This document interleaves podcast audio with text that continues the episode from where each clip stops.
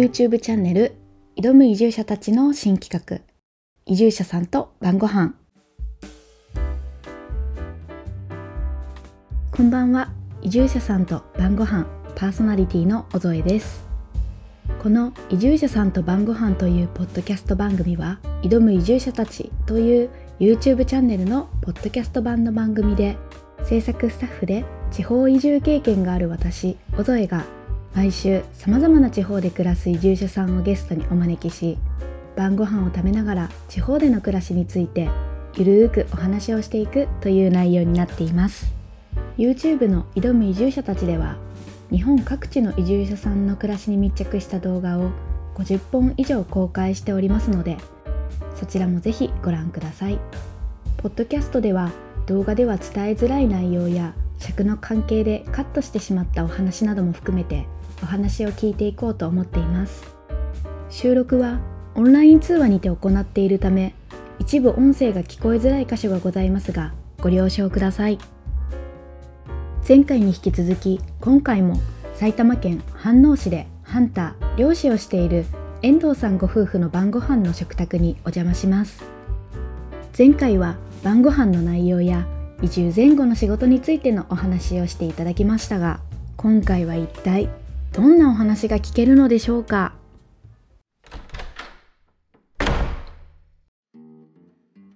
動画内にもあのあったんですけど移住制度を使ってあの遠藤さんご家族移住されたと思うんですけど以前はどういう家に住んであ前までは、えっと、結婚して、はい、そこから、えっと、子供が3人目生まれるまでは普通に、えっと、最初はアパートでその後はえっと、一軒家の1階部分、なんか2世帯住宅の1世帯分を、なんか、賃貸みたいなので貸してる方がいらっしゃって、で、えっと、相模原に住んでたんですよ。神奈川。っていうような感じかな。なんで、普通に賃賃貸で家あ、賃貸で、戸建ての、とか、マンションとかアパートじゃなかったんですもんね、その2世帯の1階アパートみたいなとこも、えっと、長男坊生まれた時ぐらいだから、まあ、見てもいたかだから4、5年ぐらいは住んでましたけど、うんうんうんうん、その時に3人目が生まれるって時に、もうちょっと広い方がいいねって言って、で、やっぱアパート手狭だなと思ったら、ちょうどその一戸建ての 1,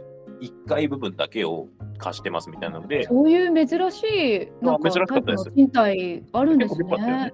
それで広かったんで、やっぱキッチン大事なんです。僕料理好きなんで。だキッチンもすごいカウンターキッチンで広かったんで、えー、ここいいじゃんって言って、当時、8万ぐらいのお家に住んでました。家賃が8万円。8万円ぐらい。で、えっ、と、間取りがいくらぐらいですか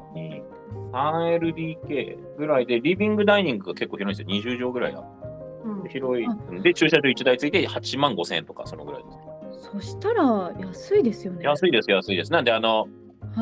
だから神奈川と東京の県境ぐらいなんですけど、えー、東京側行くと値段が2、3万ぐらいポンって跳ね上がるんですけど、神奈川だと2、3万落ちるんで、もともと僕も奥さんも地元一緒なんですよ。高校から知り合いなので。で、えっと、2人とも宮城の田舎出身なんですよ。あ、そうなんですね。そうなんです。で、いざ結婚して子供が生まれて3人目が生まれるってなったタイミングで、はい、やっぱり田舎者なので、アパート、マンションがちょっと苦手で、で戸建てを買うにしてもあの建て売り住宅で同じのが並んでてこう窓開けたら隣の窓まで手が届きますみたいな感じが、ちょっと僕らにはやっぱ田舎者なんで抵抗があって、で、もともとアウトドアが好きで、キャンプとかを一年中行ってる家族でもあったので、僕のそこも意向で、やっぱり家を建てたいと。で家を建てるんだったら、えっと、庭付き一戸建て庭で大型テントが張れて、家には薪ストーブを入れたいっていう願望があって、はい、そんなのまあ、ほぼほぼ無理ですよね。都内とかね。あの、郊外でもなかなか難しいんですよ。で、いろいろ探してたら、やっぱりなんかポツンと一軒家みたいなとこしかなくて、土地も。うんうんここす、なんか隣キャンプ場みたいな土地とかしかなくて、はい、で、どうしようかなって思って、たまたま、こう、まあ、さっきも言ったんですけど、立川が勤務地で、職場で、はい、で、神奈川に住んでて、でたまたま、コンパス、Google、Google マップ見ながらコンパスをひっくり返したら、あ、埼玉も通勤そんなに変わらないねって話になって、はい。で、埼玉探し出したら、たまたまそのネットで反応住まい、脳のある暮らしっていう移住制度を見つけたんですよ。ええで、その移住制度を見つけて、えっ、ー、と、その移住制度の中身を見たら、もうそこに僕がやりたいことが全部書いてあったんですよ。で、菜園やって大きな、で、この移住制度に関しては90坪以上、300平米以上の土地か、はい、農地を買って農店して、で、好きな住宅、ハウスメーカーとかで家建てて、はい、で、子供たちと自然の中で子育てしましょうみたいな移住制度、それを推進しますみたいな移住制度だったんで、あもうこれ完璧じゃんってなって。うん、なるほど。だもうそこからは早かったんです、だから。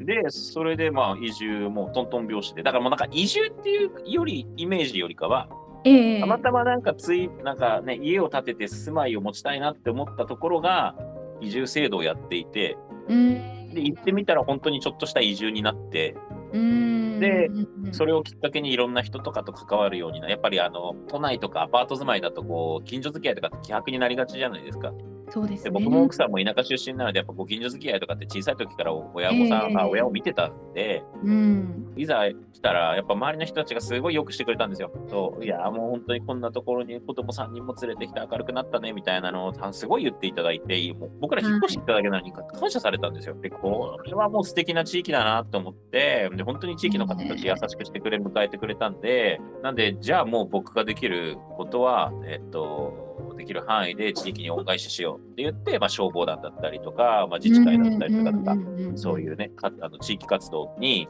参画させていただいてっていう感じで今楽しく。でまあその延長でこの有害鳥獣捕獲とか、はい、今の事業につながるところのね、あの縁にもご縁にもなってるのでなるほどなるほど。ざっとかいつまむとそういう感じで。す。ありがとうございます。やっぱりこうあの多分都会の方で戸建て建てるとどれぐらいとか実際にまあその埼玉神奈川で建てるとどれぐらいみたいなところ、はい、遠藤さん自身も結構比較してなんか調べたのかなって思うんですけどなんかそこら辺の違いってあの自分が調べた感じだとどんな感じだったんですかね、まあ、年収から言って無理のない範囲くと、で、例えば僕だと神奈川に住んでたんで、相模原とか八王子あたりが、まあ、エリアになってくるじゃないですか。そうするとだいぶ、八王子、例えばですけど、八王子の郊外、はい、40坪から50坪ぐらいの建て売り住宅で、例えば4、5千万とか、そのぐらいがなんかアベレージだと思うんですよ。で、神奈川行ったらまあ3000万前半から後半ぐらいまでありますよみたいなのが、まあ、で、戸建て60坪ぐらいにちょっと広くなりますよみたいな、ベターだと思うんですよ。でもちろん僕もその、まあ、世の中のね、あの一般的なサラリーマンが買うであろう金額の範囲で、まあ、探していて、はい、ってなった時にこの移住制度は今はちょっとあのその出す場所とか人にもその土地を売る方によっても金額が違うんですけど当時の僕の予算でうちは今これ130坪あって注文住宅でログハウスを建ててるっていう状態なので、はいそれでさっき言った金額よりも安く住んでるんですよ。そうなんです、ね、そうだと総工費で土地も込みで建物かなり値段突っ込んでも、えっと、3000万円台なんですよ。そうすると、自分のやりたかったことがあって、薪ストーブがあって、広い庭があって、っていうところで、3000万円台で住める場所が、で、しかも都内が近くて、車があればどこにでも行けて便利でっていう、この環境は、多分本当他にないと思う。なんでこの移住制度がすごい人気なんだと。今だと坪単価が確かね、多分8万円から10万円の間ぐらいだと思うんですよ。あ、そうなんですね。だから100坪買っても1000万ぐらい。いうとね、上物でじゃあどんだけお金かけるかで、頑張れ2000万円台でも家建てれるだろうし、まあ、3000万、4000万、5000万建てたらもう豪邸が建ちますみたいな方もいらっしゃるでしょうし、ちょっと僕もね、まあ、あの7年前の情報なんで、そこの今の土地の値段がアップグレードされ、ア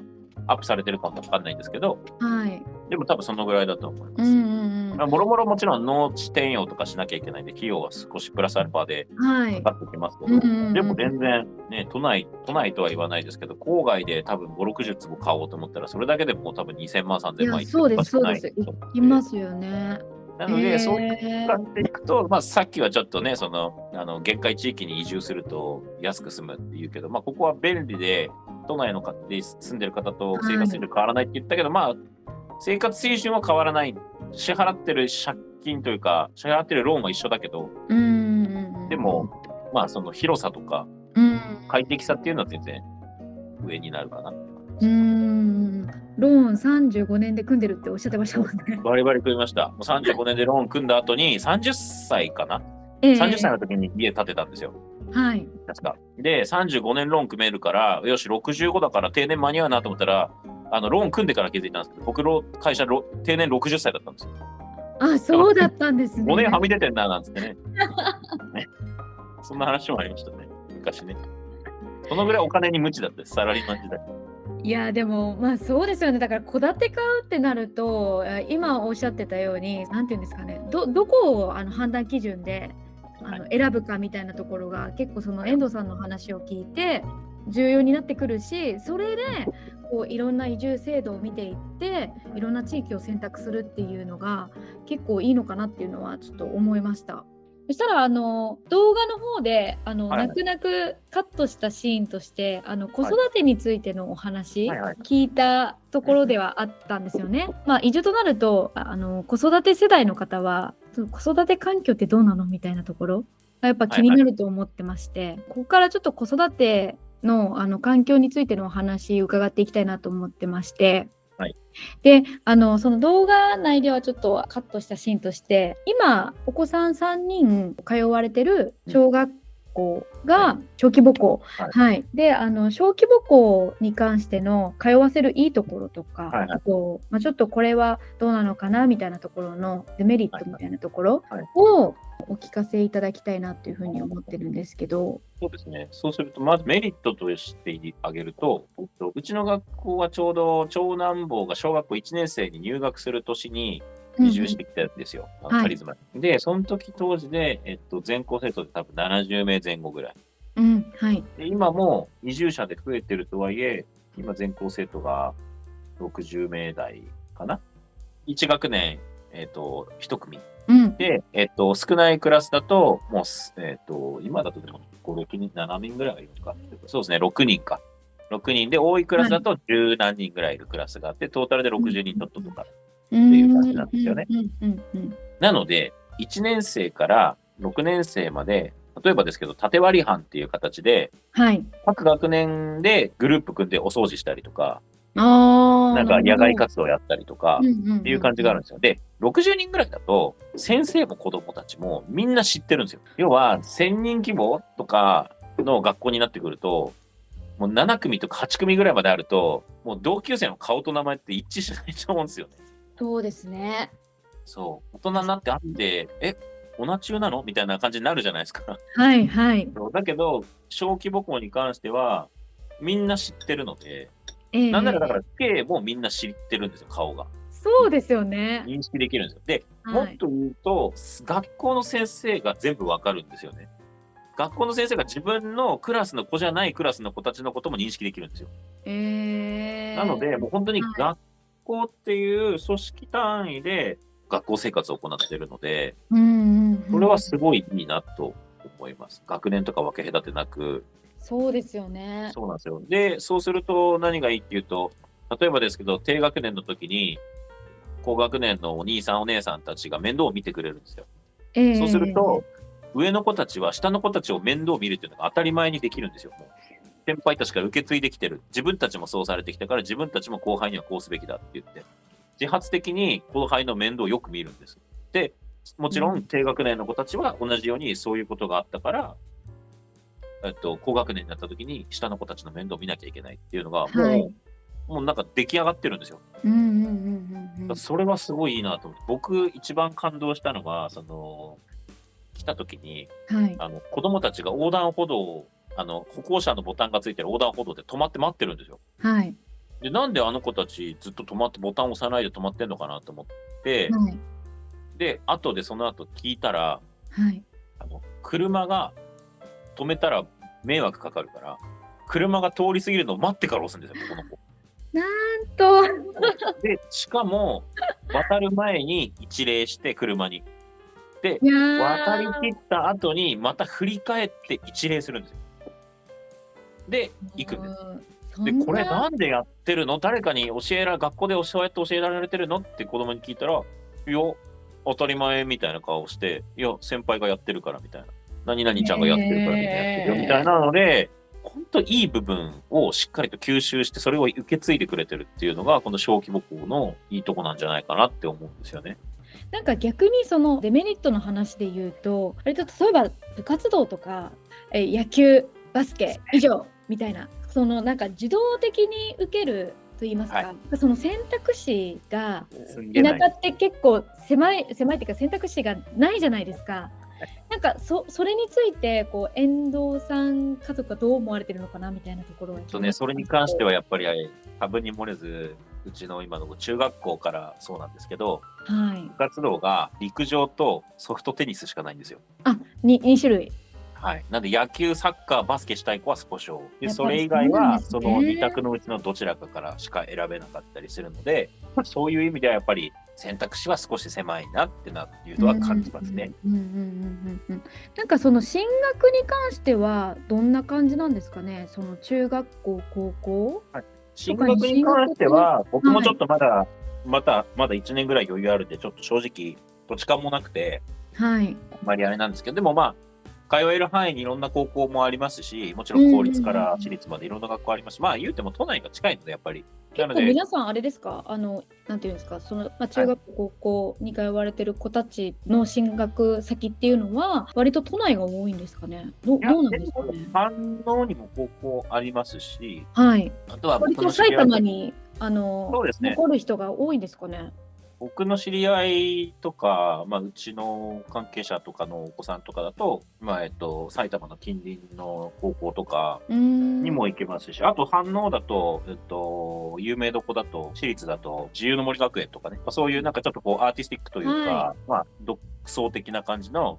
そういう進路の学校とかももちろんあります。そこはもう中学校から行けますし、はい、そういう意味では選択肢は意外と広いのかなと思います。で、あと交通の便がやっぱいいんで、まあ、一番そこですよね。埼玉県内の高校とかにも行きやすいでしょうし、将来大学ってなって実家から通いたいっつっても、西武実家線で、ラビューに乗れば40分で都内まで行けちゃうので、まあ、その西武線沿線であれば、まあ、学校もたくさんありますし、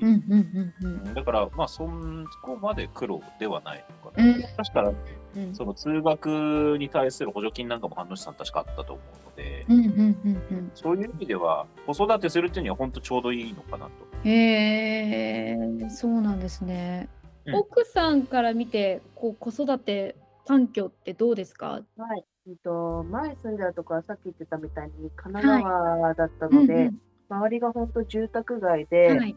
外に出てくる人もほとんどいない、自分たちも家に閉じこもってるから、うん、誰かこうお母さん、ママさん、お母さんができるとか、お友達来るとかもなくて、はい、なかなか周りとの接点がなかったんですけど、はい、こっちに来たら自然豊かだし、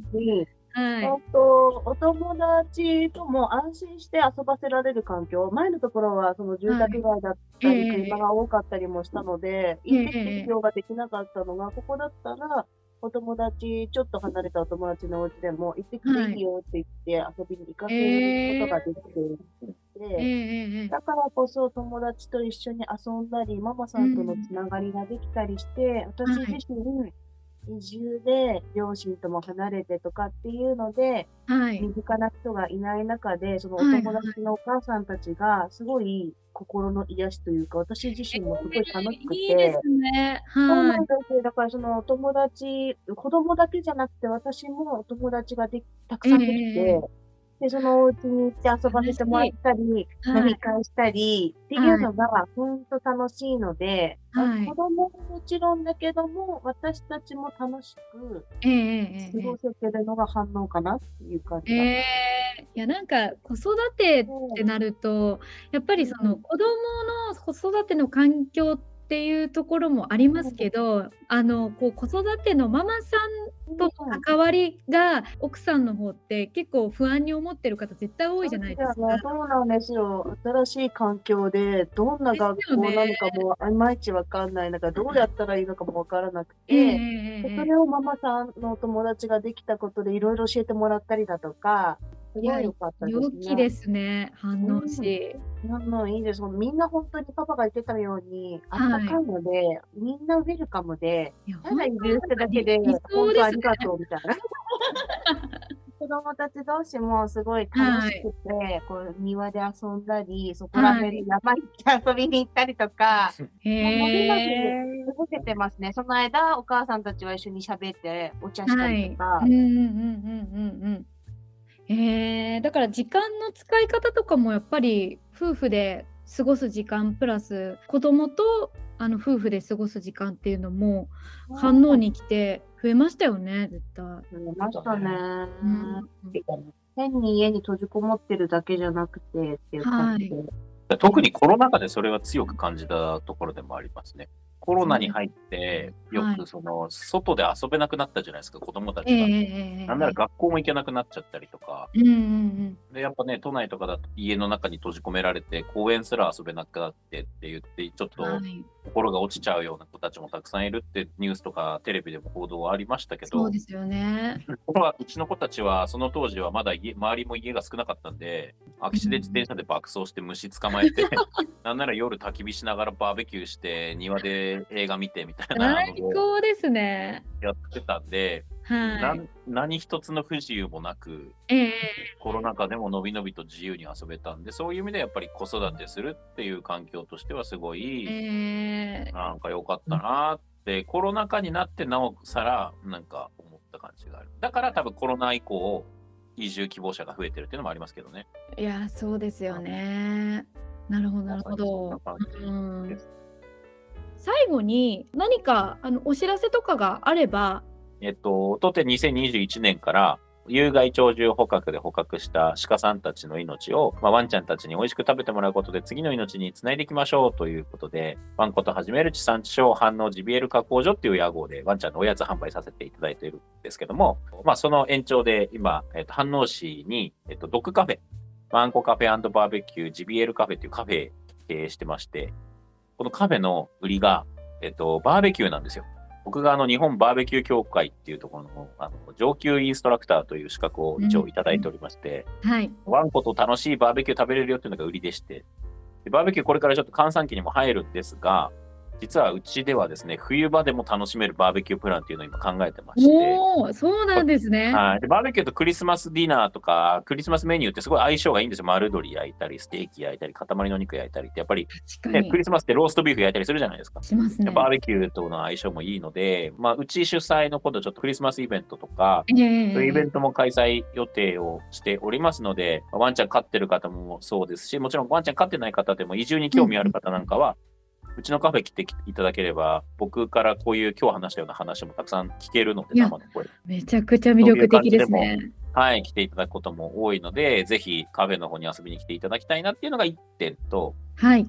えっと、年内に食用のジビエ、今ワンちゃん用のジビエだけなんですが、いよいよ皆さんの口にもジビエを届けねばということで、直営で解体処理の専用の施設を今、建設を進めています。なので、これが、まあ、もろもろの関係で年内に完成をさせます。はい。で、年内完成して多分年明けから事業をスタートしますので、はい、こちらはあの僕がいよいよ代表としてやらせていただきますので、さっき言ったワンちゃんカフェとか、ワンちゃんだけじゃなく、飼い主さんも美味しい反応さんのジビエが食べられるようになりますので、ぜひですね、あのジビエってちょっと抵抗あるなとかいう方は、うちのジビエ食べていただければ多分ジビエの概念変えることができると思いますので、ハードル上げたね。気になりますね。そうですね。年内頑張りますので、あの、インスタグラムとかちょっとチェックしていただいて、もしね、いらっしゃれば、あの、来年、はい、ジビエ料理を食べに、で、反応のたくさん楽しいところいっぱいあるので、反応で観光していっていただければなというところですかね。ありがとうございます。はい、施設ができて、いろんな方に遠藤さんのすごく美味しい美味しい鹿肉食べていただけるっていうところですもんね。はい、ありがとうございます。いやありがとうございます。また引き続き、また新たな節目のそうですね、なんか移住者のその後シリーズとかでぜひよろしくお願いします。はい、そうですね。はい。ありがとうございます。いえいえ、ありがとうございます。地方での戸建て購入のリアルな話や飯能市での子育て事情についてたくさんお話が聞けましたね。個人的に印象的だったのが飯能市はみんなウェルカムとおっしゃっていたことです。実際に移住された方からこの言葉が聞けるのって結構重要だと思います。地方移住してみたけど周りに馴染めなくてみたいなことを聞くこともあるので地域の人たちの反応や関係性などお話ししてくださったことで飯能市で暮らす具体的なイメージが湧きますよね。飯能市気になると思った方は是非遠藤さんのお店に行ってお話ししてみてくださいね。今回ご出演いただいた遠藤さんのお店の情報や前編でご紹介した遠藤さん一家の晩ご飯の写真は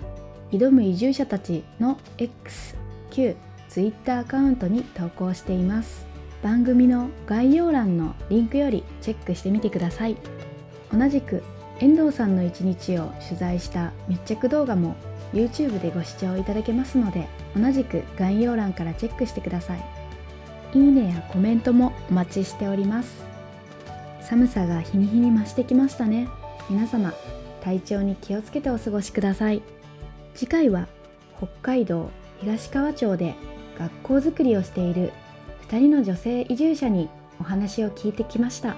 ぜひ楽しみにお待ちください。それではまた晩ご飯のお時間に。